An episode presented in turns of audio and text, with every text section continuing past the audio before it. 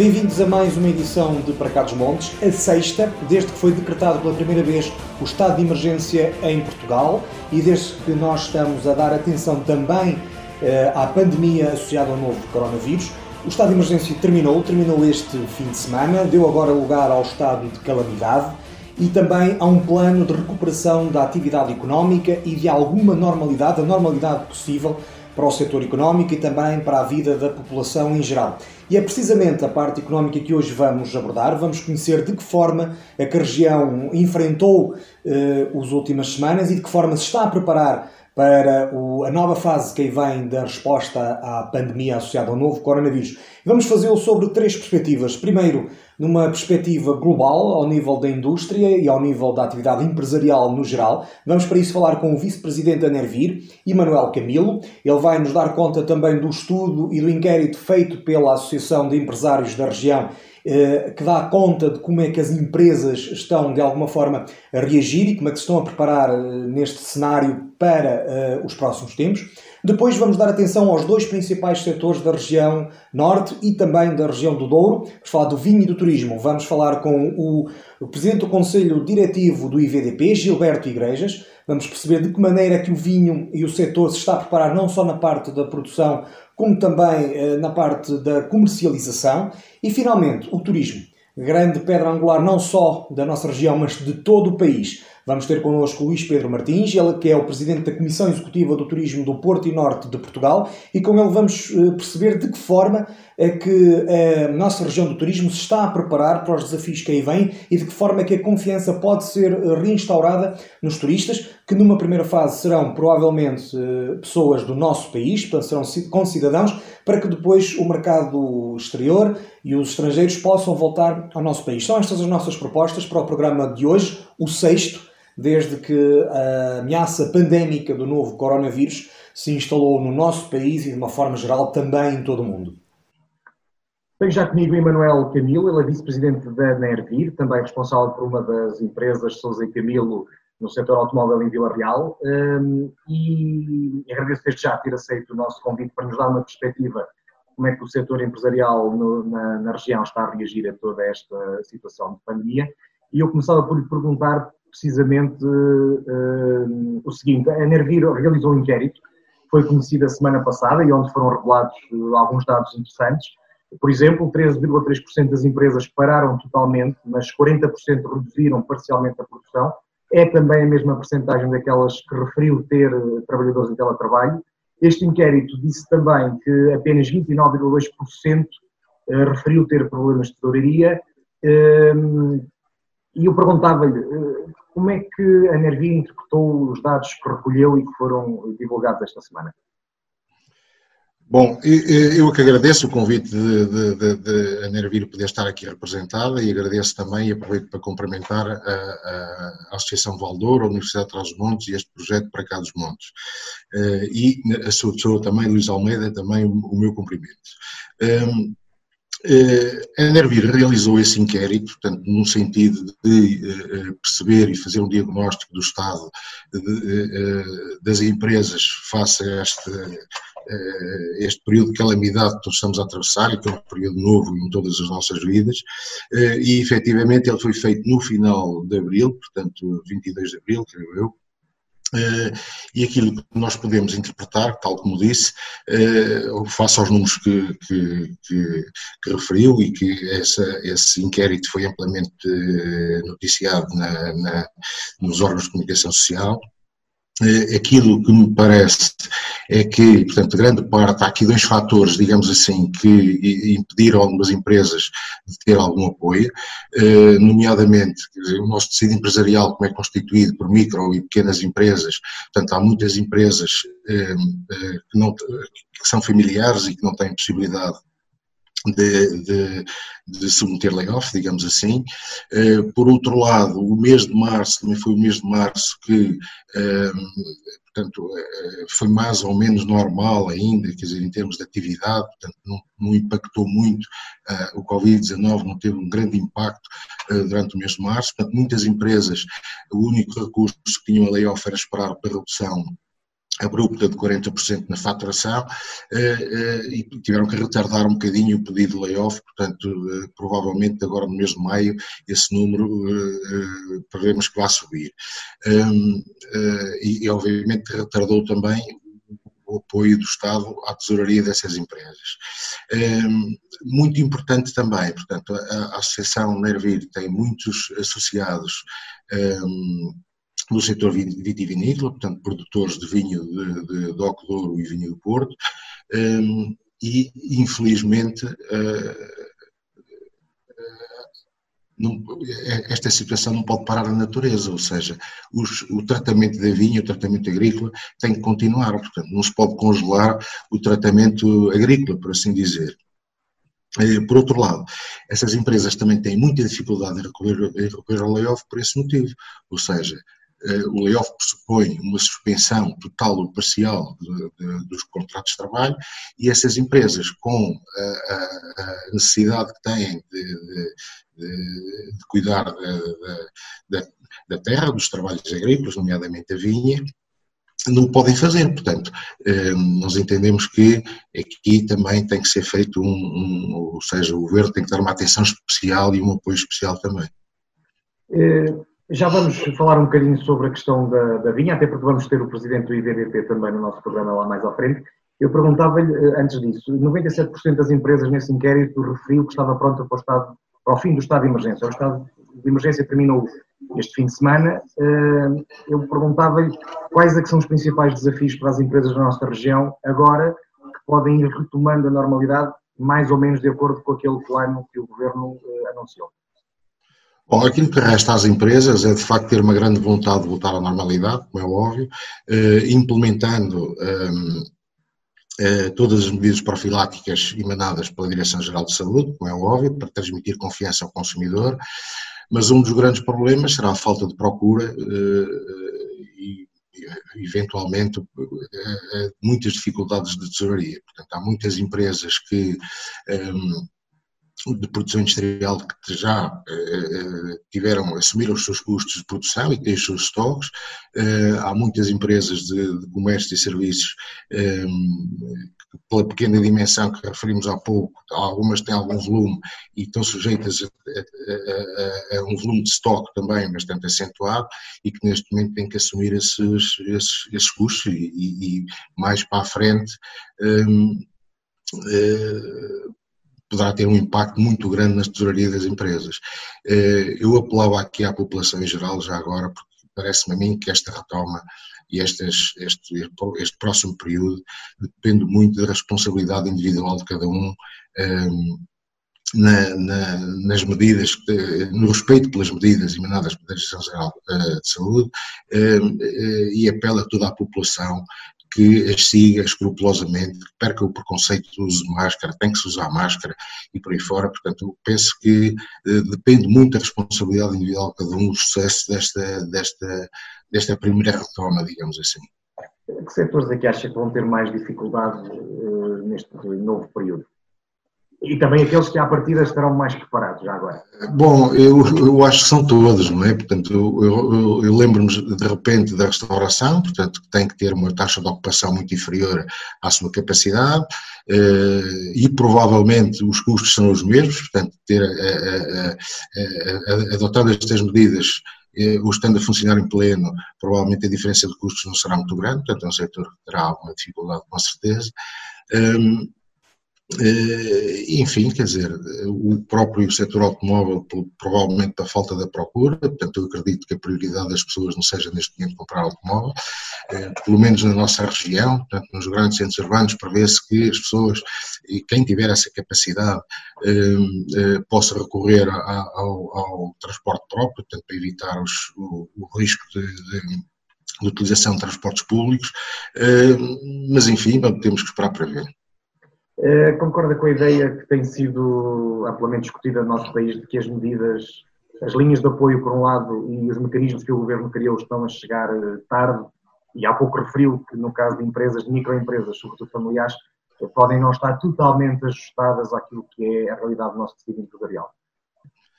Bom, eu acho que o Governo tem feito efetivamente um grande esforço, é inegável, não é? É inegável, isto é, é, é novo, é uma situação nova uh, para todos nós, para, para a população, para as empresas, para, para as entidades uh, competentes, digamos assim, uh, mas penso que o Governo e a Ação Social têm, têm, têm feito um esforço muito grande.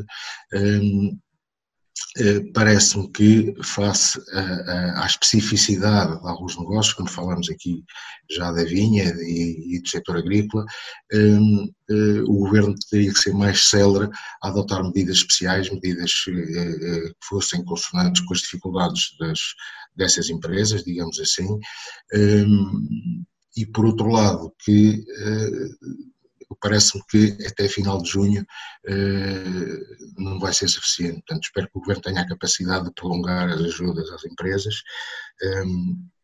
Eh, penso que também esta, este adiamento de algumas obrigações fiscais, eh, ou seja, não passam do adiamento de um problema também.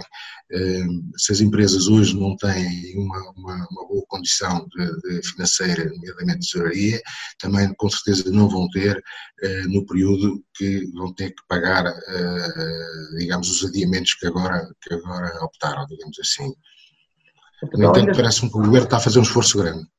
Além destas medidas que já são mais ou menos do conhecimento geral, tem-se falado, eh, por exemplo, que eh, os fundos europeus possam vir eh, a dispensar a comparticipação nacional e serem comparticipados 100% pela União Europeia. Ainda esta semana abriu também no Norte 2020, através do Norte 20, um programa de incentivo à contratação do trabalho de nível superior, portanto, licenciaturas ou superiores. Estas são as medidas que podem estar a faltar ou acha que temos que ir mais longe do que isto? Temos que ir mais longe, portanto, todas as medidas são poucas, obviamente, e todas, todas as que vão, as, as que cheguem são bem-vindas, obviamente, mas uh, são poucas, eu acho que são poucas e, uh, uh, enfim,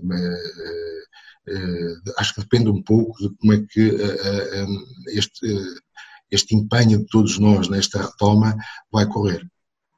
No início do mês, eh, a Nervis solicitou, em particular, medidas para a questão do, para o setor do vinho, para os produtores do vinho.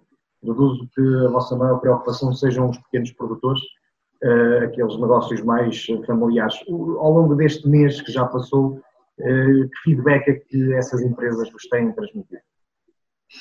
Bom, uh, uh, bom, essas empresas têm tido bastante dificuldade, já falamos naquela questão da impossibilidade de recorrer ao layoff, uh, ao layoff, ao layoff simplificado, e essas empresas estão e ficam impossibilitadas de, de, provavelmente pagar salários. Portanto, as vinhas têm que continuar a ser tratadas, enfim, é aquilo que já falamos há pouco.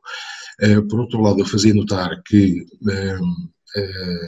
os produtores de vinhos da região do Mercado de Douro um, representam 46% já das exportações de vinho português. Portanto, e para além de desempenharem um importante papel na divulgação e promoção da região, eh, através de, de, acolhimento de turistas, porque muitas delas também alargaram a sua oferta para uh, turismo rural ou enoturismo, portanto, e, e, e, tem um papel importante, digamos assim, uh, também na divulgação da região e chegar, fazer chegar a região uh, ao mundo, por assim dizer. Um, em termos de, de, operacionais, digamos assim, portanto, o ano 2019 foi um ano muito bom também em termos de quantidade, mas com este surto, 2020 vai ser um ano muito difícil de colocação de produto, portanto, em termos de vendas. Um, portanto, os produtores vão ficar com as armazéns cheias, portanto, tem que haver aqui medidas e foram algumas apontadas um, um, por um texto que foi enviado a, a, a aos grupos parlamentares, digamos assim, um texto foi eh, promovido por Nervir fazer, eh, fazendo voz dos produtores, digamos assim, e que eh, previa algumas medidas, que eu posso nomear algumas, eh, eh, portanto, antecipação imediata de pagamentos dos subsídios, antecipação de subsídios de exploração, eh, um aumento no, no apoio do, do na contribuição do gás óleo agrícola. Um, outra medida bastante importante e que poderia regular o mercado, quer em termos de DOC, quer na proteção do vinho generoso, porque o vinho generoso é, é, é, é uma fatia muito importante na rentabilidade dos produtores, seria o apoio à destilação, à que permitia talvez nivelar estoques de DOC e uh, uh, produzindo aguardente, portanto, neste momento também é de referir que as, as, o principal produtor de aguardente da região neste momento está convertido na produção de álcool gel, eh, está a apoiar a pandemia, está a apoiar o governo, portanto, também seria bom que o governo eh, eh, retornasse esse apoio, porque com a subida do preço do álcool, a aguardente também tem uma, uma, um impacto, ou seja, na subida de preços e o, prejudica também o, o, vinho generoso, o vinho do Porto, por assim dizer. portanto, são algumas medidas que serão importantes eh, eh, que o Governo tenha atenção para proteger a região e proteger os produtores. Já teve algum feedback dessas medidas que propuseram? Ainda não, ainda não. Portanto, houve efetivamente já uh, um, alguns deputados, nomeadamente o deputado Luís Ramos, fez chegar ao Ministério da Agricultura também uh, algumas questões, portanto, neste momento não há qualquer feedback. Eh, no seu caso em particular, eh, a Sousa e Camilo opera no setor automóvel. Como é que têm sido estes dois meses, mês e meio, como é que perspectiva os próximos tempos? Bom, este, estes últimos tempos têm sido bastante difíceis, portanto, com o encerramento total eh, dos showrooms, portanto, a parte comercial, o após-venda tem-se mantido a funcionar, eh, obviamente com muito, muito pouco, muito pouco serviço, porque as pessoas também não estão, estão confinadas, portanto não estão, não estão preocupadas eh, com a manutenção do automóvel, uma vez que o automóvel está parado na garagem, portanto as pessoas não saem. Eh, já se nota uma propensão para a saída das pessoas, portanto nós também temos, adotamos também medidas muito restritas de eh, descontaminação das viaturas à chegada, antes da entrega, ehm, porque achamos que é importante e, não só pela, pela, pela, pelas medidas em si de, na, na, contenção da pandemia, mas também transmitir confiança ao cliente que temos essa preocupação. Ehm, e agora vamos ver como é que vai correr, digamos, esta eh, retoma de, de, de estes, este, este primeiro desconfinamento, como é que as coisas vão correr, muito embora eh, nós continuamos com layoffs eh, totais e parciais, digamos, suspensões totais e, e suspensões parciais de contratos de trabalho durante o mês de maio enfim, vamos fazer tudo o que estiver no nosso alcance, socorrer-nos um bocadinho também das plataformas eletrónicas para poder trabalhar. Vamos ver como corre. No seu caso em particular, eh, e da empresa que, administra, esta segunda-feira o que é que vai mudar uh, com as regras que o Governo anunciou? Bom, eu parece-me que, portanto, vai haver mais gente da rua, portanto acho que o negócio vai aumentar uh, alguma coisa, penso eu, portanto, uh, enfim, portanto, bom, temos que esperar para ver, eu sinceramente não consigo antever uh, o que é que possa acontecer, porque no, no após temos estado a trabalhar e temos estado a trabalhar dentro da capacidade instalada que temos neste momento, com uma ocupação relativamente razoável, digamos assim, muito embora, portanto, temos o, o, muitos produtivos eh, ausentes, não é? Ehm, enfim, e temos que aguardar para ver, porque é, portanto, isto é uma situação completamente nova, quer dizer, é, é, não, é, não é muito fácil prever o que é que possa, o que é que possa vir a acontecer. Dificuldades serão com certeza. Eu, eu perguntava-lhe para concluirmos, nós estamos numa região deprimida, talvez uma das mais deprimidas da Europa, que por natureza tem uma capacidade de compra uh, já reduzida, uh, vamos enfrentar uma crise, isso vai certamente trazer desemprego, uh, desemprego numa região que já é deprimida por natureza significa que aqui vai se sentir mais. como é que perspectiva os próximos meses no geral e, e o que é que nós podemos fazer para mitigar de alguma forma aquilo que nós sabemos que vai acontecer?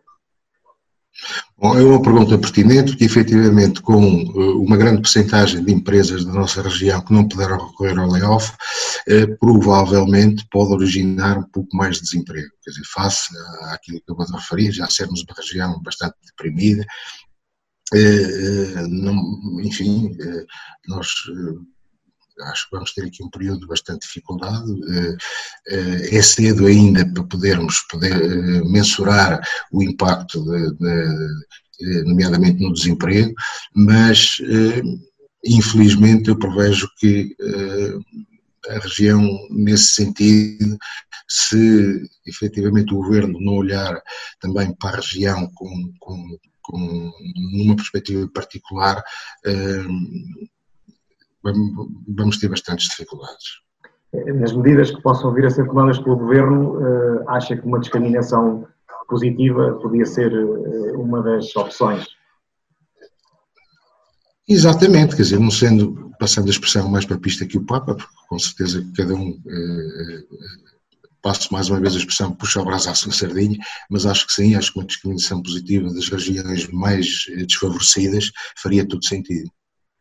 Sr. Manuel Camilo, muito obrigado pelo tempo que disponibilizou, por nos ajudar a perceber como é que a indústria e o setor empresarial no geral está a reagir a esta crise eh, e pronto, as notícias não são propriamente as melhores, mas cá estaremos todos para ajudar. Muito obrigado, eu é que agradeço.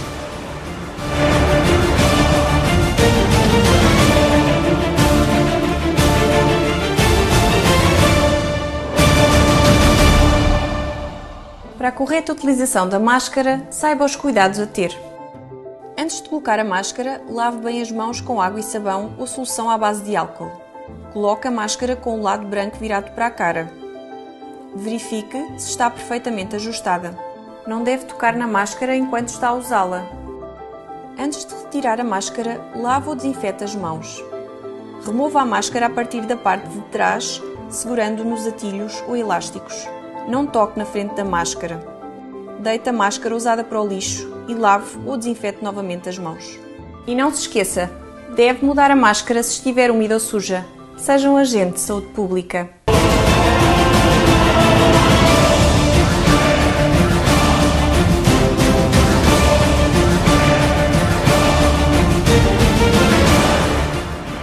Tenho agora comigo o Dr. Gilberto Igrejas, ele é presidente do Instituto do Vinho do Douro, do, dos Vinhos do Douro e Porto.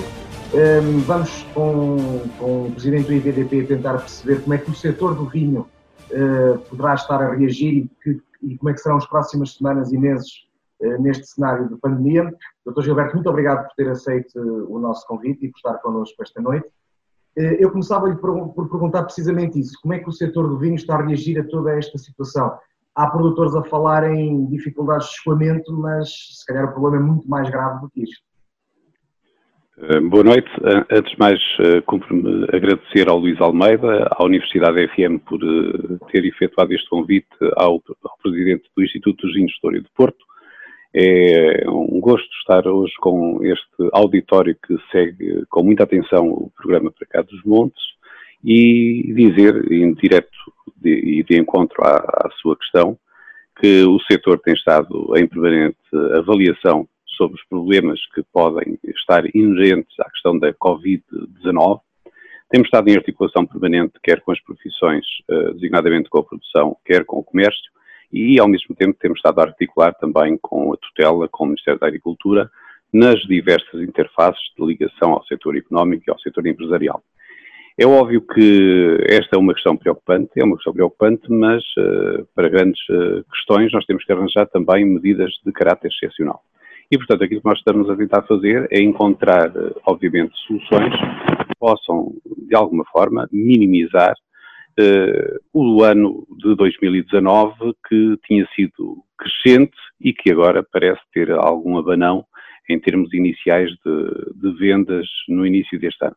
Mas também uh, cumpre-nos dizer, enquanto, enquanto Instituto Regulador do setor no Val do Douro e na região de Mercado do Douro, que as quebras que têm existido são quebras ainda muito insignificantes nesta altura, que podem ou não ter uma expressão maior e, e, disso cumprirá, obviamente, ao longo deste ano e nos próximos meses, desenvolver medidas e atividades que possam minimizar uh, aquilo que muitos uh, auguram como prejudiciais para o setor.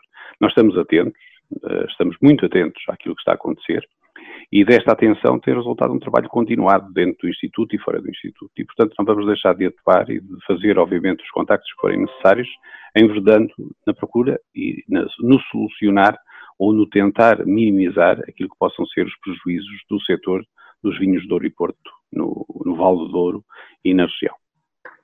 Referiu-se uh, ao facto de 2019 ter sido um ano particularmente interessante e, poder, e está a começar a ser afetado, mas eu perguntava-lhe, uh, no que diz respeito à vindima 2020 e à produção para 2020, que deveria estar, e certamente, pelo que fomos percebendo, também está ainda em produção, porque foi um dos setores que se calhar não parou uh, tanto como a restante sociedade.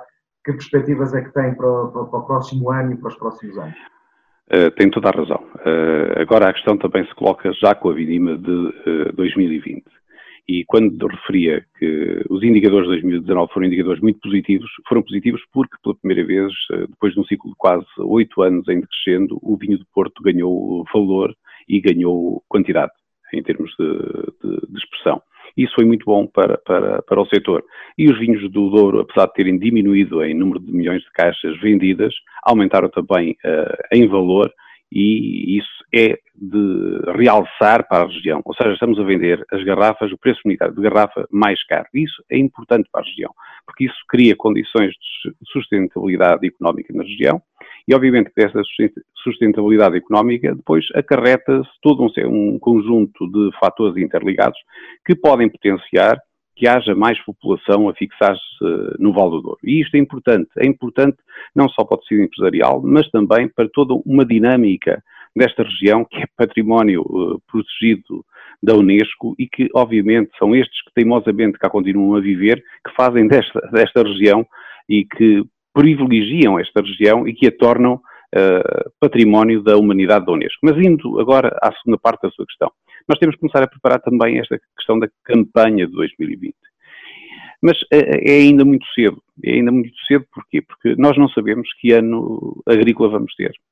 Uh, vamos ter muita produção, vamos ter uma produção diminuída, nós não sabemos nessa altura. E, portanto, é, é, é extemporâneo, é prematuro estarmos nesta altura a falar em, em quebras uh, de eventual produção ou numa produção excessiva, porque nós não sabemos aquilo que vai acontecer. Se vai ser um ano limpo do ponto de vista de, de, das doenças, se vai ser um ano carregado de doenças que vão afetar a produção, se vamos ter uh, fatores de produção excessivos, se vamos ter fatores de produção diminuídos. Nós, nesta altura, eu creio que seria a pior coisa que podia acontecer era nós estarmos a alarmar os produtores vitivinícolas da região do Douro com esta questão uh, que vai sempre bater à, à, questão do benefício, porque vamos ter uma produção excessiva ou uma produção diminuída. Nós não sabemos, e obviamente que isso depende muito das condições uh, climatéricas que nós vamos ter, e dessas condições, obviamente, que nós vamos ter resultados. E, portanto, aquilo que nós temos que dizer nesta altura é que não temos dados convincentes que nos permitam dizer que o ano agrícola vai ser um ano agrícola de excedentes, de excedentes ou de, eh, de alguma maneira, de déficits.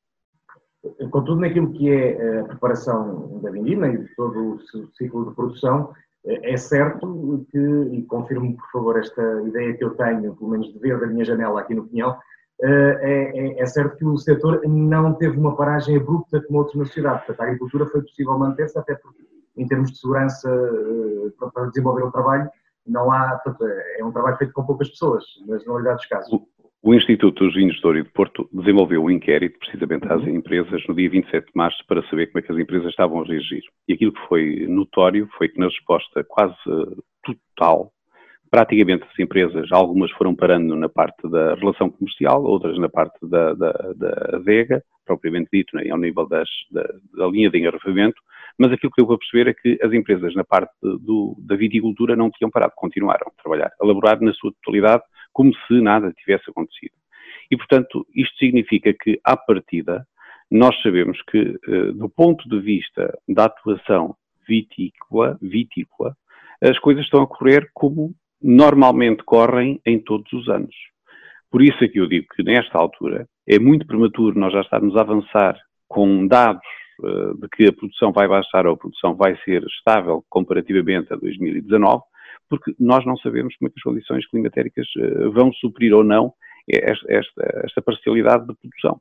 E, portanto, creio que devemos continuar a trabalhar, devemos todos tentar de forma serena uh, reivindicar as nossas posições, mas uh, atendendo sempre ao facto de que isto é um conjunto de atores, produção, comércio e VDP, e obviamente que a melhor solução será encontrada e discutida, mas num quadro de harmonia, que é aquilo que nós todos queremos para a região de Mercado do Douro. Deixa-me só voltar um bocadinho atrás. Há pouco referiu que o preço da, da garrafa unitária tem aumentado. Essa é uma estratégia que há muito era reivindicada, porque é a única que permite criar a sustentabilidade, como referiu, e, e gerar o valor que é necessário para a atividade. Um, ainda que as condições de produção, como tem estado a comentar, não, não, não possam não se alterar, ou ainda seja prematuro especular sobre elas, uh, nós sabemos que vem uma crise uh, que obviamente terá repercussões no consumo. Acha que esta estratégia e este esforço que tem sido feito para aumentar o, o valor unitário poderá estar comprometido com as adversidades económicas que se, que se uh, avizinham? Muito bem. Em relação à crise que, que se avizinha, o facto de haver confinamento das pessoas e das pessoas, de alguma maneira, terem estado mais reservadas nos seus lares, nas suas habitações, nos seus locais de trabalho, de facto conduziu neste primeiro trimestre a uma diminuição do número de, de garrafas vendidas, mas devo dizer também que nos últimos 15 dias se notou uma evolução positiva, ou seja, as quebras que tinham existido até então, até aos últimos 15 dias, nestes últimos 15 dias foram de alguma maneira, eh, supridas. Ou seja, houve uma evolução positiva nos últimos 15 dias. Nós tínhamos quebras, por exemplo, no vinho do Porto, ao nível da exportação, a 15 de abril de 8,9%, a 29 de abril já é, são de 7,2%. Ou seja, diminuíram as, as, quebras. E no caso do Douro, tínhamos quebras na exportação de 3,9% a 15 de abril, eh, no dia 29 de abril já tínhamos quebras de 2,5%. Ou seja, os últimos 15 dias melhoraram. E, portanto, pensar que o facto de haver uma crise vai levar que as pessoas, os consumidores habituais dos vinhos de Douro e Porto, vão, eh, de alguma maneira, também diminuir o consumo, eu também não, não, não vou por esse caminho. E não vou por esse caminho por uma razão muito simples. Porque, uh, seguramente, se as pessoas tiverem plataformas uh, de encomendas, de aquisição de vinhos disponíveis, se tivermos outra forma de, uh, de vender estes vinhos, as pessoas vão aderir.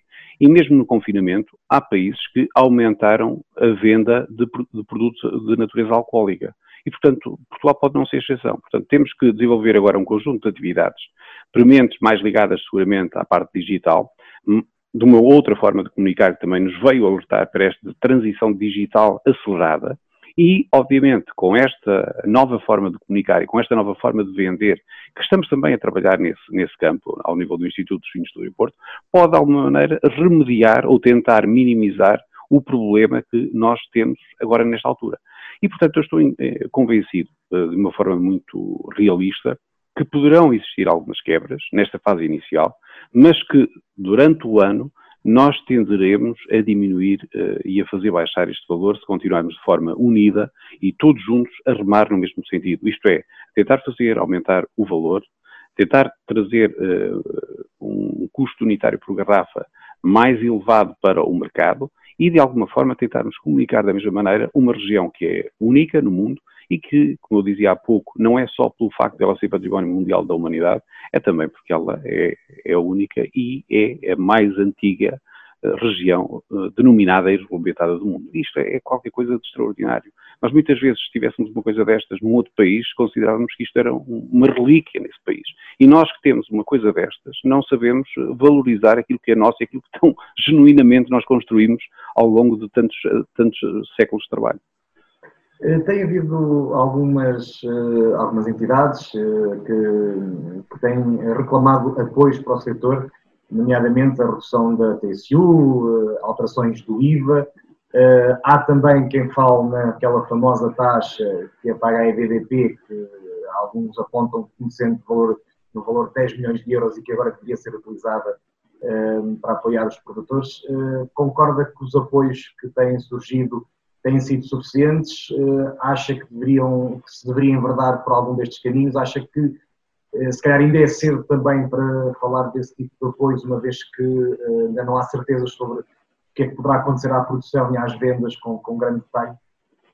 E relativamente a esta questão, como deve calcular, é uma questão que ultrapassa, obviamente, as competências do Presidente do IVDP e, obviamente, de todo o organismo. E, portanto, quanto a isso, eu não me vou pronunciar se eles, desses célebres 10 milhões que são tantas vezes evocados e foram durante esta semana evocados eh, nos órgãos de comunicação social, porque, como compreenderá, isto é um assunto que depende da tutela, depende do Ministério das Finanças e, portanto, seria, de alguma maneira, uh, um, um pôr-me em bicos de pés, uh, se me permite a expressão, estar, de alguma maneira, a tecer alguma consideração uh, num órgão de comunicação social sobre este assunto, porque ele tem que ser decidido num outro quadro, numa outra formatura, que não, obviamente, o IVDP.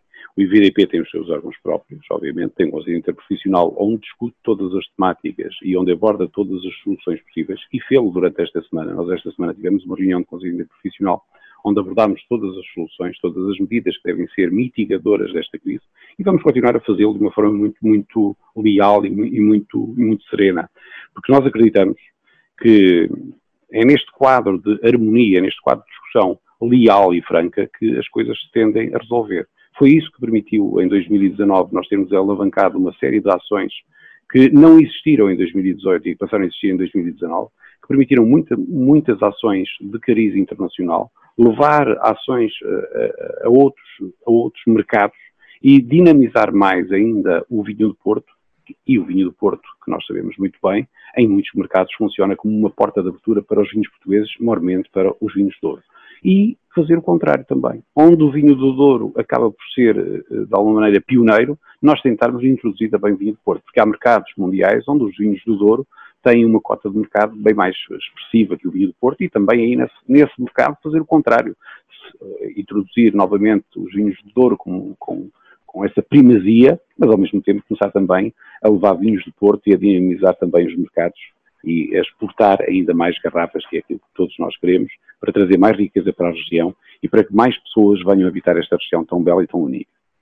O IVDP lançou a campanha Douro Mais Solidário, numa campanha em articulação com os Ministérios da Agricultura, Saúde e Defesa, e que consistia, eh, de uma forma muito simplista, no fornecimento de álcool gel desinfetante aos hospitais da região. Eh, perguntava-lhe, isto já foi há algum tempo, perguntava-lhe como é que foi a adesão e a concretização deste projeto e se pretendem que ele continue durante mais algum tempo. Uh, o, projeto, o projeto correu muito bem, o projeto foi, foi lançado, como disse, muito bem pelo Instituto Vinhos Flores do Porto. Aquilo que pretendíamos numa fase inicial era utilizar a aguardente do vinho do, do que era uh, utilizada para o, o, vinho do Porto, mas depois, em discussão com o Infarmed, surgiu a ideia de fazermos mesmo o álcool gel. E, portanto, apoiando-nos e, e, e, suprindo esta, este fornecimento com empresas da região, com as associações de produtores, por um lado, com as associações de exportadores, foi possível, com uma empresa que faz destilação, fazer o fabrico integral do álcool gel que o Infarmed recomenda. E, portanto, aquilo que nós vamos a entregar ainda esta semana também são cerca de mais 10 mil litros de álcool gel que vamos uh, entregar à Reserva Militar para que possa consistir também aqui mais um apoio que a região de Mercado de Douro deu neste quadro de contingência e de crise. Portanto, a região de Mercado de Douro também eh, não se aliou do problema nacional que nós temos, este problema mundial que nós temos, que é um problema de exceção mundial, mas que também ajuda eh, a remediar e a resolver um problema de saúde pública. Dizer também que esta campanha correu bastante bem. Nós organizámos esta campanha em interface, como disse, com o Ministério da, da Agricultura, da Defesa e da Saúde. Portanto, estes três organismos estiveram desde o início interligados e permitiram que, de alguma forma, esta coordenação eh, corresse bem, fosse bem agilizada e as empresas tiveram uma boa adesão. Houve empresas de maiores, houve empresas mais pequenas, eh, não houve um critério das empresas que aderiram, portanto, houve vários, várias dimensões de vários tipos de empresas que estiveram desde a primeira hora ligadas ao IVDP e que nós também nos orgulhamos por isso, por mais uma vez a região dizer presente num quadro de crise de âmbito mundial. Eh, o IVDP tem prevista mais alguma uh, medida neste sentido ou até uh, de apoio aos produtores nos, para os próximos tempos? Que possa Nós... já, obviamente, dizer-nos? Nós estamos nesta altura com várias ações ao nível das redes sociais. foram ações que foram lançadas durante o último mês. Estamos, estamos com o Wine Hour, por exemplo, Estamos a fazer o Talk About Wine todos, todas as terças e quintas-feiras e continuamos com o nosso gabinete de, de análise estatística, de estudos e, e de estatística, a desenvolver todos os esforços para dia após dia, verificar a evolução dos mercados para tentarmos perceber como é que as coisas estão a evoluir e para tentarmos uh, ir de encontro uh, à melhor solução. De realçar também que nem todos os mercados estão a reagir da mesma forma E há mercados onde, precisamente, houve até um aumento das exportações, eh, como não acontecia há muitos anos atrás. E, portanto, isto de alguma maneira, também, perdão, faz-nos pensar que nós temos que adaptar a terapia de acordo com a doença em causa. E pode não ser rigorosamente igual a terapia a adotar para cada um destes países. Nós vamos continuar a apostar muito na promoção internacional, porque consideramos que este é o caminho. Eh, continuamos a fazer uma forte aposta na promoção internacional, porque a promoção internacional continua a ser, de alguma maneira, um aliado da divulgação dos vinhos portugueses e, particularmente, do vinho do Porto. E aquilo que vamos, quando houver possibilidade, porque nesta altura não há, vamos, obviamente, desenvolver novas ações dentro do saber servir, vender melhor, que se destina essencialmente ao canal Orec, aos restaurantes, porque, obviamente, é um setor onde o valor ganha uma outra dimensão uh, que não a venda a retalho, e, obviamente, também continuar a apostar nas ações de divulgação na região do Mercado do Douro. Vínhamos a constituir uma série de, uma panóplia de ações dentro da região do Val do Douro, com ações que nós chamamos e nós apelidámos do Tasting Douro, em que mensalmente estávamos num município a fazer a apresentação dos vinhos, de alguns vinhos desse, desse Conselho, e que nos permitia, de alguma maneira, também educar os consumidores e os agentes económicos. E era uma ação que estava a ter muito êxito, nós vínhamos a aumentar de ação para ação a presença assídua, e havia muitos que praticamente nos seguiam desde o início. Portanto, estiveram na primeira ação, por exemplo, posso dizer, no peso da régua, e estiveram na última ação em Alijó. Ou seja, foram seguindo sempre as ações, ou seja, foram, passaram a ser os nossos uh, utentes habituais nestas ações. E, portanto, nós queremos novamente voltar para o território, porque achamos que na proximidade das pessoas, com esta relação cordata, mas também muito, muito serena, nós vamos conseguir fazer mais e vamos conseguir fazer melhor. Não tenho qualquer dúvida acerca disso. Eu tenho apenas mais duas perguntas. No início falou da digitalização, agora falou na internacionalização, nos mercados internacionais. Há pequenos produtores que têm mais dificuldade uh, em uh, abraçar estes dois domínios por aquilo que eles envolvem. Há alguma coisa que o IVDP tenha em mente que possa apoiar aqueles que não têm estruturas que possam dar resposta à internacionalização e à digitalização? É uma pergunta muito pertinente e faz todo sentido. Uh, o IVDP não vive apenas para os grandes produtores. O IVDP eh, pretende ajudar também os pequenos produtores. E é precisamente quando nós vamos para feiras internacionais que nós uh, sentimos a necessidade de estar presente nas feiras internacionais, porque se há estruturas macro uh, de grandes empresas que, posso dizê-lo, já não necessitariam da nossa ajuda, da nossa presença para se fazer divulgar e para se fazer uh, vender internacionalmente, há pequenas empresas que ainda necessitam da nossa ajuda.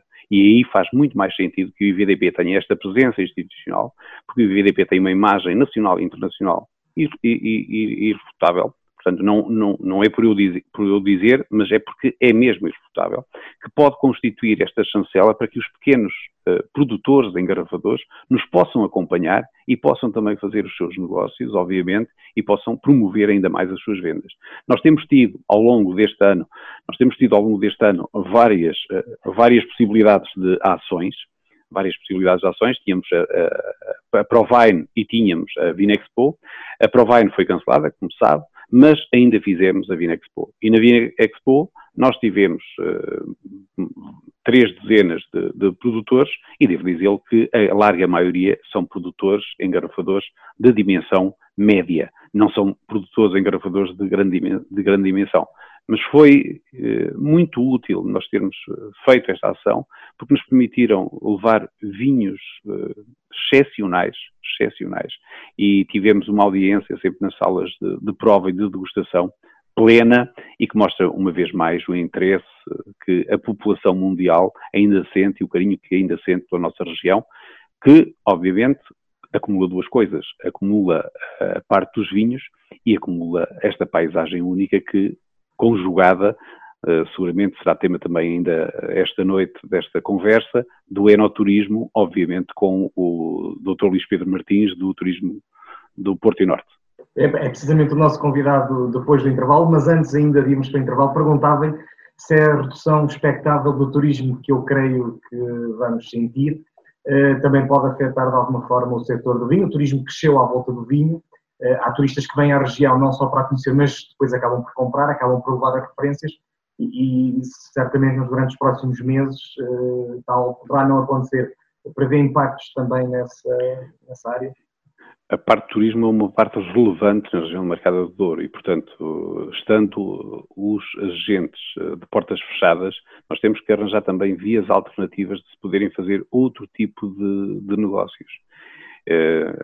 Sem pessoas é difícil nós termos esta região pulverizada e di dinamizada e, portanto, nós uh, pretendendo também aqui constituir uma nova etapa na, na, na, vivência que nós fazemos com a região, uh, e também em parceria com o Turismo do Porto e Norte, estamos a tentar lançar uma aplicação para fazer, de alguma maneira, a dinamização da rota dos vinhos de Douro e de Porto. E, portanto, esta, esta aplicação pretende ser nada mais que uma aplicação que vai, de alguma maneira, contextualizar todos os locais, todos os sítios que podem ser visitados. E quem sabe agora que, que temos esta pequena alteração, se não poderemos fazer aqui uma adaptação com uma visita virtual e com uma aproximação mais virtual que continua a dar a conhecer a nossa região e que também, deixe-me dizer e acrescentar, eh, precisamente porque é este ano que o vamos fazer, teremos no dia 10, 11 e 12 de novembro um congresso intitulado Douro e Porto Memória com Futuro, que pretende precisamente fazer isto, fazer a celebração desta região única, fazer eh, de 2020 um marco e deste ano eh, saírem algumas conclusões que nos permitam avaliar aquilo que foi o antes Covid e aquilo que será o pós-Covid e esta nova forma de nos relacionarmos com o mundo e com as pessoas. Doutor Gilberto, mais uma vez muito obrigado por ter aceito o nosso convite, por este eh, relance que nos deu sobre o setor do vinho e também alguma esperança de que nem tudo vai ser negativo ou, ou que há aqui ainda bons caminhos para seguirmos que possam levar-nos a um sítio em que as coisas possam não correr assim tão mal como se perspectiva. Muito obrigado. Nós é que agradecemos uma vez mais, e eu particularmente, e tentarmos fazer disto, destas dificuldades, umas novas oportunidades. Muito obrigado.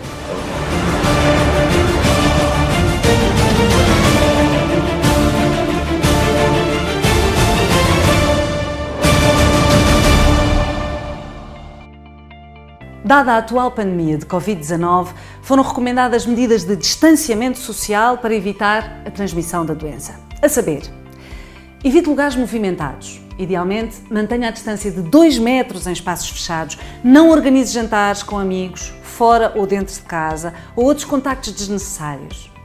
Ligue SNS 24. Se tiver algum sintoma ou esteve com alguma pessoa com Covid-19, contacte o SNS 24. Em caso de urgência, ligue o 112. Mantenha as boas práticas de higiene. Lave as mãos com frequência, com água e sabão. Sempre que tossir ou espirrar, use o lenço de papel ou o braço Evite tocar na cara com as mãos e lembre-se também de lavar as superfícies e o telemóvel com maior frequência. Cuide de si e faça a sua própria rotina. Cuide dos outros. Se tem amigos ou familiares em isolamento, ajude-os com as compras ou com o que for necessário. Mantenha o contacto. Façam coisas em conjunto através do telefone ou noutras plataformas. O coronavírus transmite-se pessoa a pessoa. O distanciamento social ajudará a proteger-se a si e aos outros. Tenha especial cuidado com as pessoas mais vulneráveis, como pessoas idosas ou doentes crónicos. Seja um agente de saúde pública.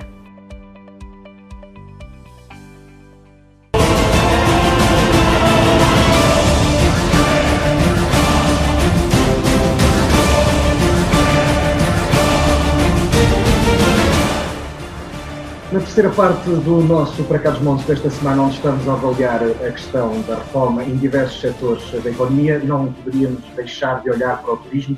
O turismo que é uma atividade não só fundamental para o país, como é também aqui, em particular na nossa região do Douro, e este provavelmente vai ser um dos setores mais afetados com esta pandemia. Tenho comigo o Luís Pedro Martins, é Presidente do Turismo do Porto e Norte de Portugal.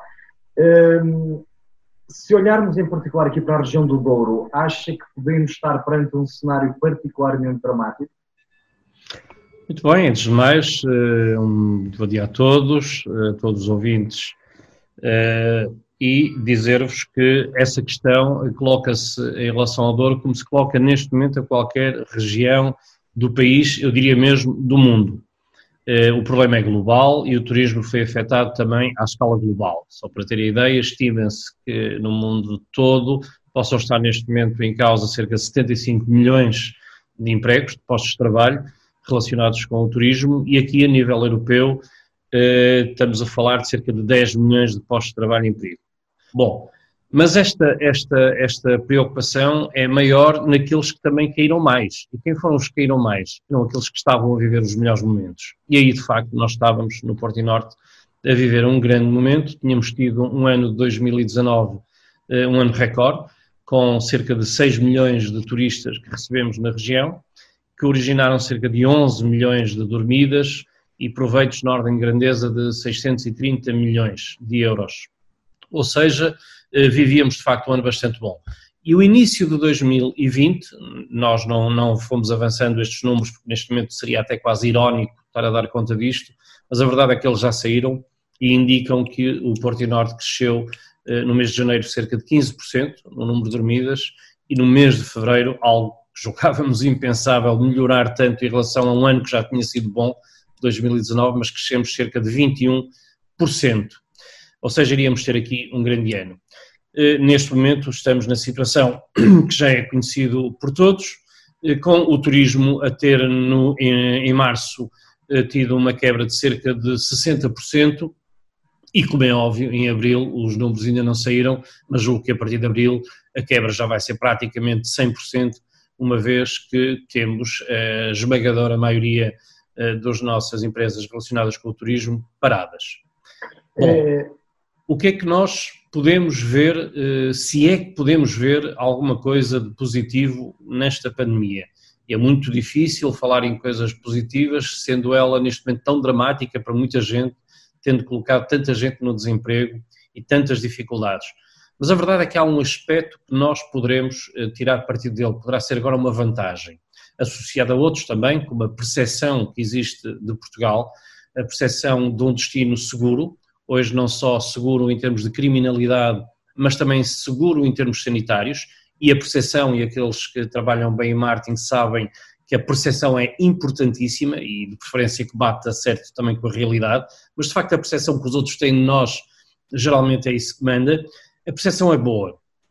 E nós temos aqui uma janela de oportunidade. E quando falo nós, falo em nós no Douro, falo em nós em Trás-os-Montes, falo em nós no Minho, falo em nós no Alto Tâmega, que é uh, o ter surgido agora este novo perfil de turista eh, muito preocupado com a questão da segurança, com a privacidade, procurando destinos natureza, em suma, procurando tudo aquilo que os territórios de baixa densidade têm para oferecer.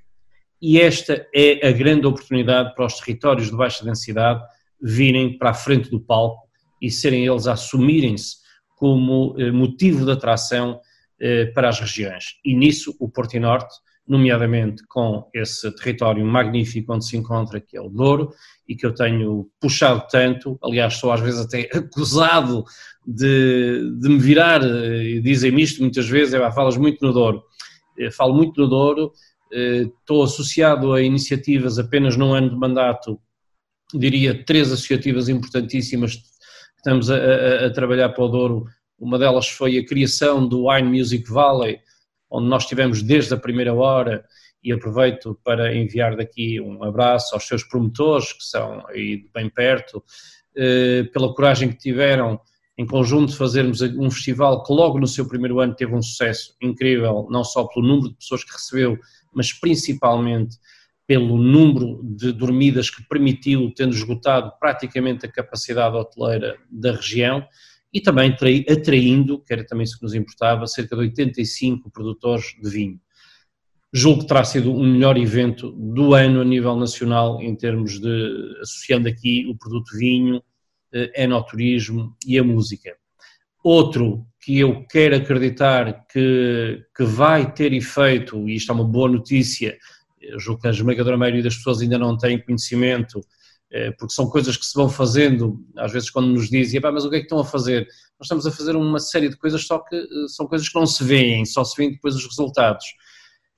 Há não muito tempo, eh, com, eh, também, precisamente com o meu amigo Gilberto Igrejas, que também já passou aí pelo programa, tivemos no Douro a participar nas filmagens daquilo que é considerado o maior programa de promoção de um território nomeadamente associando o vinho, a vinha, as tradições, a cultura, que se chama The Wine Show.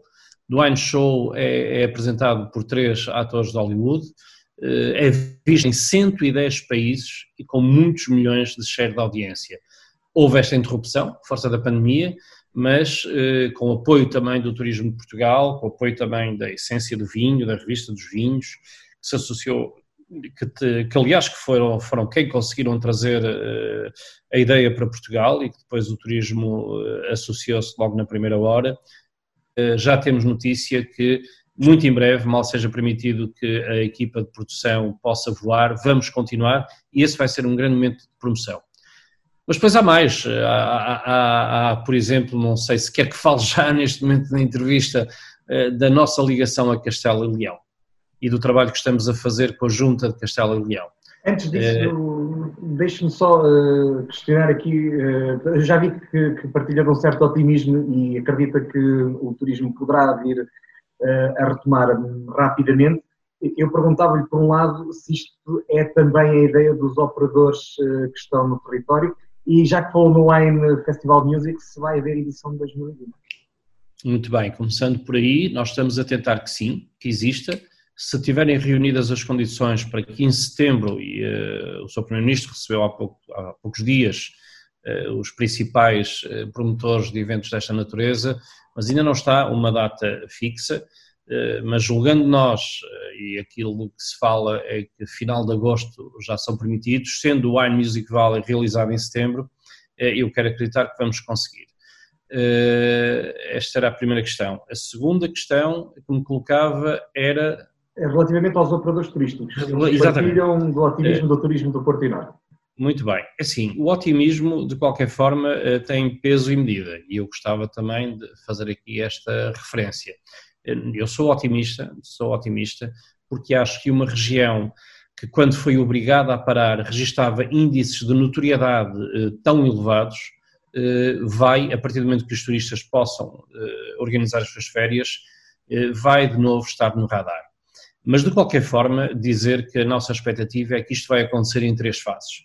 Uma primeira fase, que inicia agora, aliás, já tem sido bastante falada e felizmente, que é apelar eh, ao vá para fora cá dentro e apelar a que as pessoas façam férias no território e aqui com a vantagem de termos também um território que permite, nomeadamente nas férias de verão, uma série de experiências eh, fantásticas, eh, quer seja experiências de natureza, quer seja de gastronomia, de vinhos, como já aqui falámos, mas também de turismo náutico, e aqui o náutico não só associado ao mar, mas também ao rio e às albufeiras. Portanto, nós temos felizmente muitos argumentos para dizer aos turistas que nos podem visitar e que somos uma escolha segura. Esta é uma primeira fase que eu imagino que poderá durar até setembro. Numa segunda fase, quando também os nossos vizinhos espanhóis, eh, que também estão a recuperar e numa situação bem mais complicada do que a nossa, puderem começar a sair, eh, é muito importante estarmos a olhar sempre a Espanha e a comunicar, porque estamos a falar do principal mercado, do primeiro mercado emissor para a região. E depois, numa terceira fase, o turismo internacional. Eh, e esse turismo, como nós o conhecíamos, vai demorar ainda algum tempo, não depende só de nós, não, não, depende só da nossa capacidade de comunicar, mas depende também de outros fatores externos às nossas organizações, como são, por exemplo, não só o que está a acontecer nos seus próprios países e a autorização de saída ou não, mas também o que está a acontecer com as companhias de aviação e eh, esperando eh, que as companhias de aviação também vão eh, iniciando a sua atividade.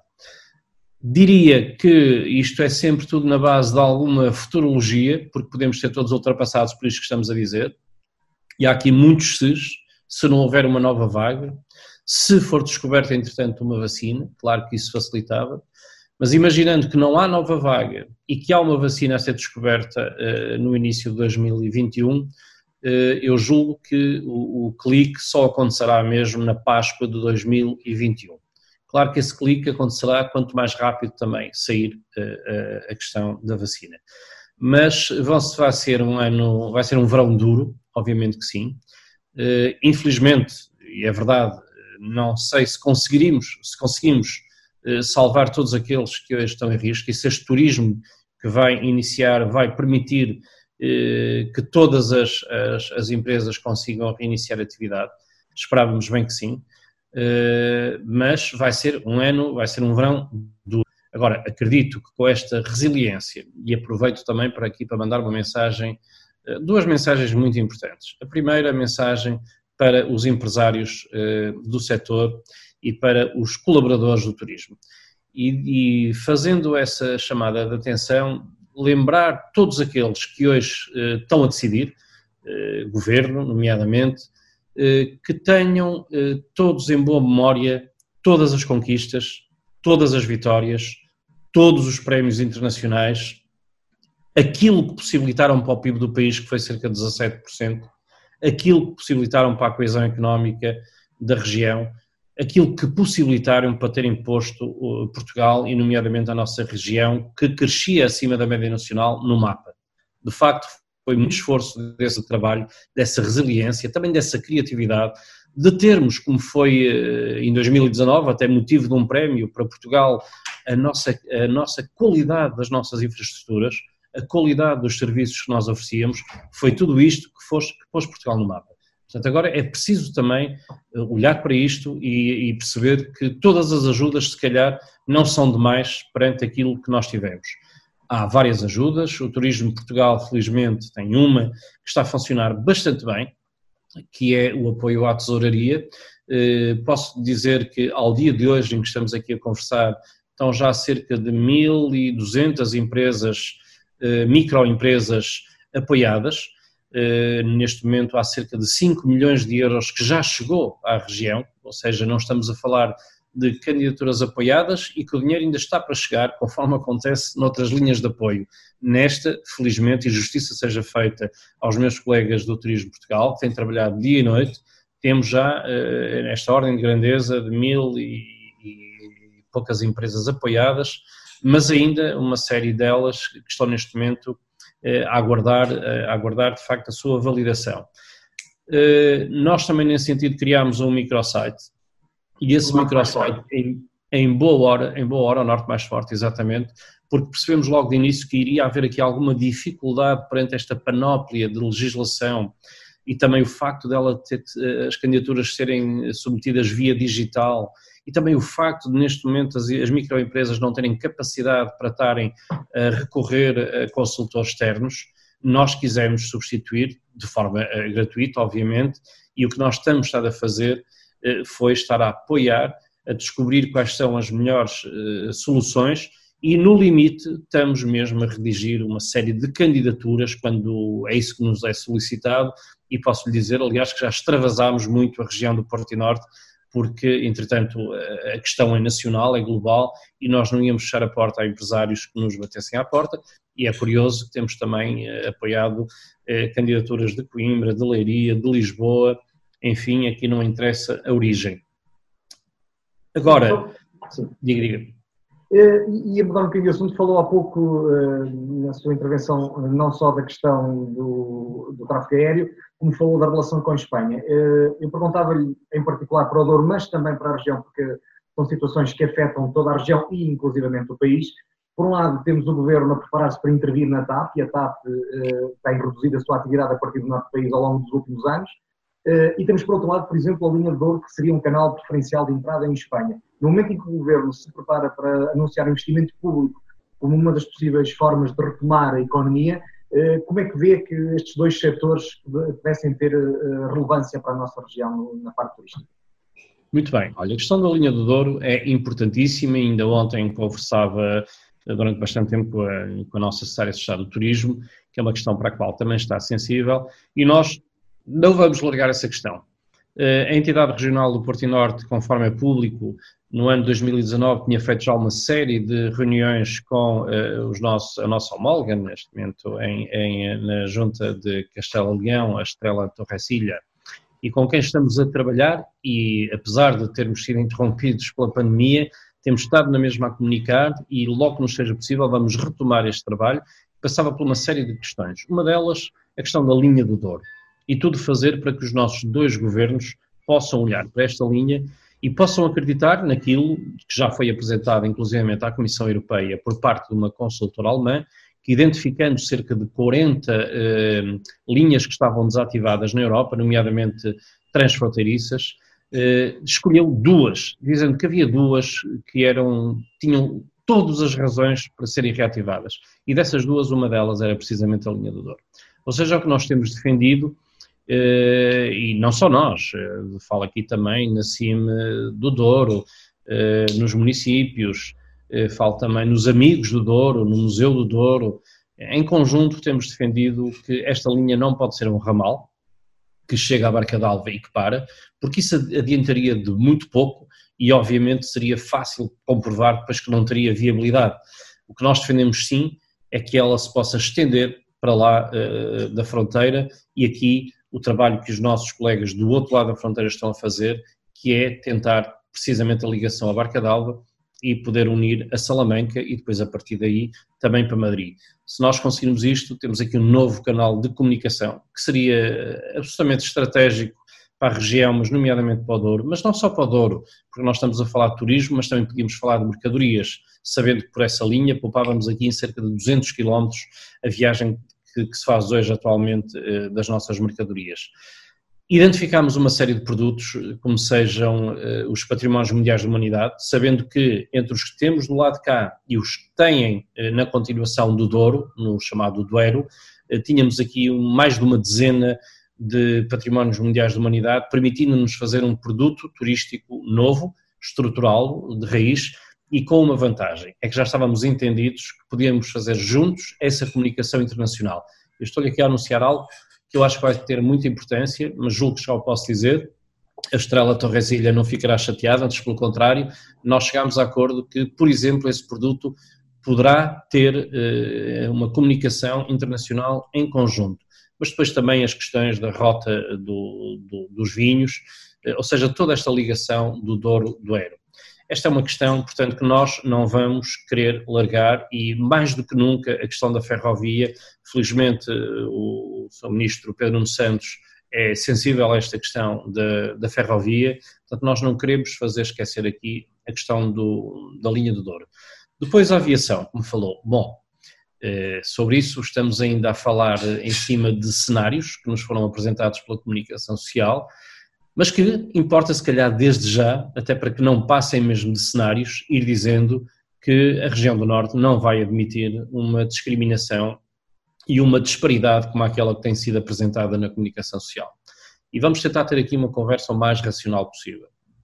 É óbvio que nós compreendemos que as empresas que estiveram paradas e que tiveram os aviões todos eh, no chão, como foi o caso da TAP, no início agora da operação, queiram colocar alguma carga a mais naquela que é considerada a sua base principal, naquela também que é onde tem a maior parte dos seus custos fixos. Até aí, tudo normal. E não é isso que estamos a discutir. O que já não nos parece normal é que haja uma disparidade tão grande no início da operação, num lado e no outro. Falávamos de 71 rotas em Lisboa e de 3 rotas no Porto.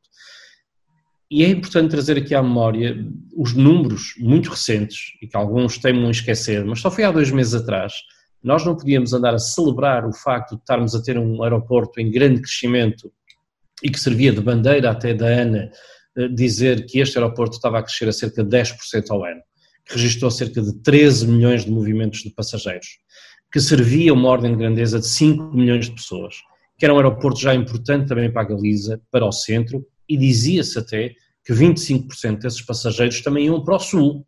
Ou seja, não estamos aqui a falar propriamente de um aeroporto já de, de média dimensão.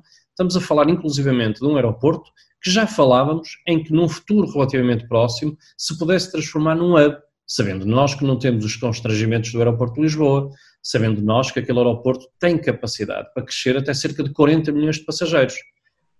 Esta é uma questão. Depois uma questão que ainda ninguém falou eu próprio, ontem, em algumas entrevistas, também não falei, mas recordei-me, entretanto, e gostava de, de, levantar aqui essa questão, que é mais uma vez a questão da percepção.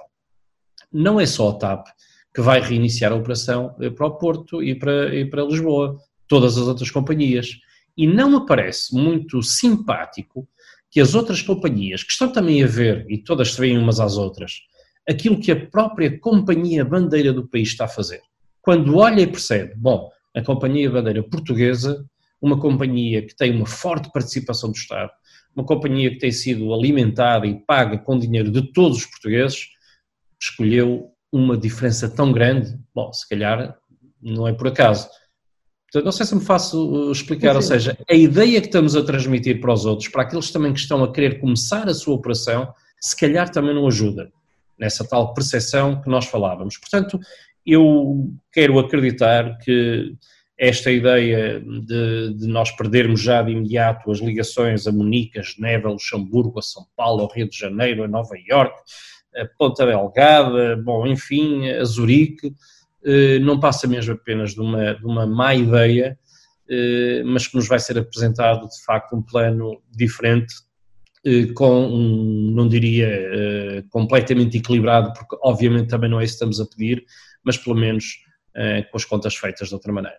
Até porque no próprio setor aéreo pode haver o problema das companhias de low cost terem dificuldades em operar face às restrições e aí vem, portanto, a nossa região ficaria completamente diria, isolada. E é, mas... e é, muito importante falar que eu não estou a falar desta questão, não estou a dizer que nós não admitimos esta, esta diferença, não é apenas pelo turismo. Até porque, em boa verdade, o turismo, neste preciso momento, não está a necessitar todas estas rotas, como é evidente. Mas, se calhar, a partir de setembro, outubro, importa lembrar que nós tivemos já nos últimos anos excelentes números em setembro, outubro, novembro e dezembro, Portanto, a partir daí sim poderia ser preocupante se não tivéssemos aqui algumas destas rotas, mas no imediato eu estou a falar, por exemplo, da indústria. Eu estou a falar no facto de o Norte ser uh, o, local onde está a grande maioria da indústria do país, de muitas empresas exportadoras. Portanto, é preciso olhar para isto de outra forma e é preciso perceber que se trata de uma companhia nacional e, numa, e não de uma companhia que existe apenas para servir o território de Lisboa. Eh, para chegarmos ao final da nossa conversa, eu falou eh, diversas vezes em confiança, em percepção dessa mesma confiança. Eh, esse, se calhar, é o grande desafio que o setor turístico e, se calhar, todos os outros vão ter pela frente.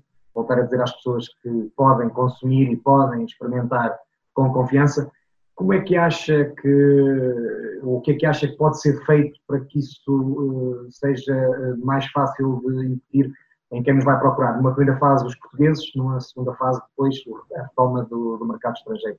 O que, o que é que os operadores turísticos podem fazer para ajudar a ganhar essa confiança? Neste momento, o que é importante, de facto, passar é, é, esta ideia de segurança, sabendo nós que a segurança é, de facto, a palavra-chave neste momento. E aqui eh, o Portinorte apresentar os seus argumentos.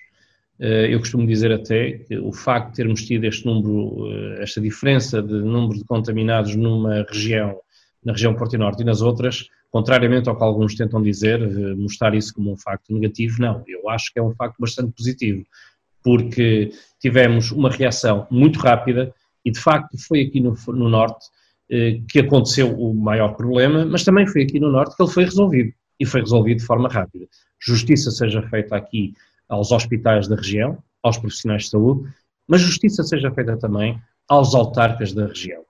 E, eh, mais uma vez, os autarcas eh, provaram que são eles que estão sempre na linha da frente e são eles a primeira frente de ataque aos problemas e na defesa das populações. E deram um grande exemplo, e nós tivemos em todos eles, Vila Real, Bragança, Viana do Castelo, Braga, Porto, tivemos reações fantásticas que permitiram eh, que o problema fosse contido e que começasse a transparecer essa ideia para fora, de facto, de um país que resolveu bem a questão. Portanto, isso é um valor. Outro valor importante foi, por exemplo, o facto de nós nos termos associados, não, não terá sido por este interesse, mas a defesa que nós fizemos também de Espanha, nomeadamente no contexto europeu, eh, todos nós sabemos a, a receptividade que teve em Espanha e eu sei, por parte de fontes espanholas, que de facto nós vamos receber o retorno desse apoio e dessa defesa. Mas depois importa um conjunto de outras ações. Por exemplo, o Turismo Portugal apresentou uh, o selo Clean and Safe. Foi, aliás, dos primeiros países do mundo a fazê-lo. Uh, esta semana mesmo foi o caso chamado pela Sky News para apresentar um exemplo positivo de como é que um país está a ajudar a comunicar e quem foi escolhido para intervir eh, foi Portugal e a Jamaica, eh, e eh, julgo que muita gente terá tido a oportunidade de ver, foi na Sky News. E nós estamos a fazer esse trabalho também com o Turismo Portugal, de apelar que todos aqueles que atuam na área do turismo comecem a colocar o selo, mas não pela questão do selo, porque o selo significa que se cumpriram todas as regras, todos os procedimentos, os procedimentos que a Direção-Geral de Saúde e que as associações do, do setor têm transmitido. Se isto conseguir ser feito, se nós depois na área da promoção do destino conseguirmos também continuar a passar esta ideia de um destino seguro, se nós pegarmos aqui, como dizia no início aqui do nosso programa, nos territórios de baixa densidade e apresentá-los como um grande valor, nós vamos ter sucesso. Nós estamos neste preciso momento a trabalhar num conjunto muito grande de ações eh, para dois anos e estamos a fazê-lo com a Associação de Turismo do Porto, com a ATP, que tem a responsabilidade da promoção externa da região. Estamos a fazê-lo e aproveito também para enviar um abraço à Comissão de Coordenação da Região Norte, ao professor Freire Souza, que nos está a dar um apoio e está a participar ativamente eh, na procura destas eh, medidas de, de, promoção, sabendo nós que nesta primeira fase, e contrariamente àquilo que estava a ser, por exemplo, o nosso plano para este ano, eh, queríamos dividir aqui o nosso trabalho entre promoção e apoio a alguns eventos que considerávamos estratégicos, como, como seja, por exemplo, aqui no Douro, a questão do Wine Music Valley. Neste momento tivemos que redirecionar as velas e vamos pôr a carga toda nesta promoção nacional, por um lado, e depois na outra que lhe falava, internacional. São muitas medidas, são cerca de dois anos de trabalho pela frente, com muitas mostras internacionais. Queremos sair muito para lá das tradicionais feiras, temos uma estratégia diferente que de facto já estávamos a preparar, inclusivamente também com o IVDP, que era eh, colocar a, eh, a região no centro das cidades, das grandes cidades, em contacto direto com o consumidor final, e é isso, esse conjunto de ações que estamos a preparar. E depois também a comunicação digital, aqui bastante importante, fazer novos filmes. Claro que agora toda a comunicação que existia está, de certa forma, ultrapassada. Porquê? Porque não era dado este valor que hoje somos obrigados a dar da questão da segurança sanitária. E o que estamos a fazer é a reprogramar toda esta comunicação e, dentro em breve, e posso lhe adiantar, que eh, vamos querer eh, que nos nossos slogans exista algo parecido com este, que é o Porto e Norte é a escolha segura ou naturalmente segura, e o naturalmente brincando aqui também com a palavra natureza e com a segurança. Esta é a estratégia, eh, vamos partilhá-la, temos estado, aliás, este, este projeto para dois anos tem sido partilhado com as CIMs, com as comunidades intermunicipais, da qual fazem parte todos os, os municípios e não deixar cair aqui alguns que são eh, os eventos estratégicos também da região, sendo que nesta primeira fase, em 2020, não será essa a nossa prioridade. A prioridade é, de facto, promover a região novamente. Sr. Presidente, eu terminava com uma questão que felizmente penso que já poderemos começar a pôr e nós estamos obrigados ao, à, à exigência de confinamento pelo menos até final de maio mas quando em junho, se tudo correr bem, mas for permitido já alguma liberdade de movimentos, o que é que sugere no Porto e Norte possamos visitar logo de início? Oh, eu ainda ontem tive a oportunidade de dizer que eh, tem havido muita comunicação nas televisões sobre as férias e sempre a incidir sobre a praia. Eh, e obviamente quando se fala de praia em Portugal há outros destinos eh, muito mais fortes do que o nosso e ainda bem que há porque permitem esta diversidade que o país tem. Obviamente, quando falamos de sol e praia, somos muito inclinados a falar do Algarve. É um grande destino, é um excelente destino eh, e neste momento também irão contar, obviamente, com os turistas nacionais. Mas nós queremos é dizer que há alternativas também à praia. Apesar de no norte também termos praias fantásticas, muito bonitas e que têm sido cada vez mais procuradas, por exemplo, para os chamados desportos de deslize, sabendo, aliás, que não é só no verão que já são procuradas, os nórdicos já as procuram no inverno, o kitesurf, o windsurf, o surf, cada vez mais são procurados nas nossas praias. Mas nós temos muito mais para fazer no verão numa região como esta do que as praias. E aqui, uma vez mais, apelando a este produto fantástico que é a natureza.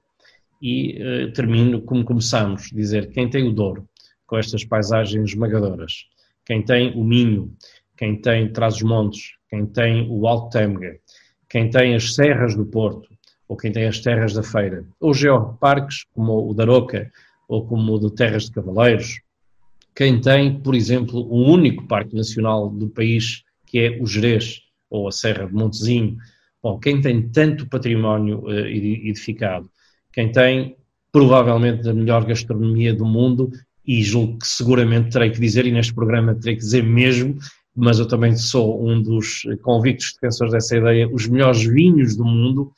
Portanto, quem tem tudo isto, obviamente que tem argumentos para poder competir com qualquer outra região. Portanto, umas férias de verão no, no Porto e Norte, umas férias de verão nesta região, não se esgotam em meia dúzia de dias. Nós temos uma diversidade muito grande e, aliás, é outra questão que vai mudar eh, nestas férias. Eh, a questão, por exemplo, das road trips, vão, as pessoas vão se deslocar mais de carro, em pequenos grupos, pequenos grupos de família, vão fazer mais férias, uma vez que as vão dividir e vão ter várias mini férias e não se esgota o Porto Norte em duas ou três mini-férias. Em relação aos trips, temos a Estrada Nacional número 2, temos a 222, temos a Rota do Românico, enfim, temos argumentos que sobrem para dizer aos nossos turistas nacionais e para dizer àqueles que vivem dentro da região, porque há muita gente que vive dentro da região e não conhece bem a região, nós não precisamos sair para fora da região para encontrar lugares absolutamente mágicos. Eu, em relação ao Douro, eu próprio todas as vezes que tento eh, mergulhar nas profundezas do Douro, descubro locais verdadeiramente mágicos. Portanto, desta vez vamos apelar a, a, a, essa criatividade, vamos mergulhar na região e vamos perceber que, de facto, conseguimos ter eh, aqui na região umas férias inesquecíveis, conforme tem aqueles que a fazem e depois saem do país a dizer que o Douro foi, de facto, dos locais mais belos que conheceram. Agora, importa também que os nossos turistas nacionais o conheçam. Sr. Presidente, muito obrigado. É uma grande oportunidade para redescobrir o Porto, o Norte e o Douro. Muito obrigado, eu. Obrigado e bom trabalho. Termina assim mais uma edição de Para Cá dos Montes. As notícias não são uh, todas más. Há caminhos que podem ser percorridos nos diferentes setores empresariais da nossa região. Foi esta a mensagem que nos deixou hoje o vice-presidente da Nervir, Manuel Camilo, também o presidente do IVDP, Gilberto Igrejas, e o presidente do Turismo do Porto e Norte de Portugal, Luís Pedro Martins. Há esperança para os diferentes setores de atividade e há muito trabalho que está já a ser feito eh, com vista a que a retoma económica dos principais setores se possa fazer o mais rapidamente possível. Contudo, e enquanto nós estamos ainda limitados uh, e obrigados uh, pelo nosso dever de confinamento domiciliário, o Conselho mantém-se, uh, já sabe, se puder, fique em casa, saia única e exclusivamente em caso de necessidade. Nós voltamos para a semana.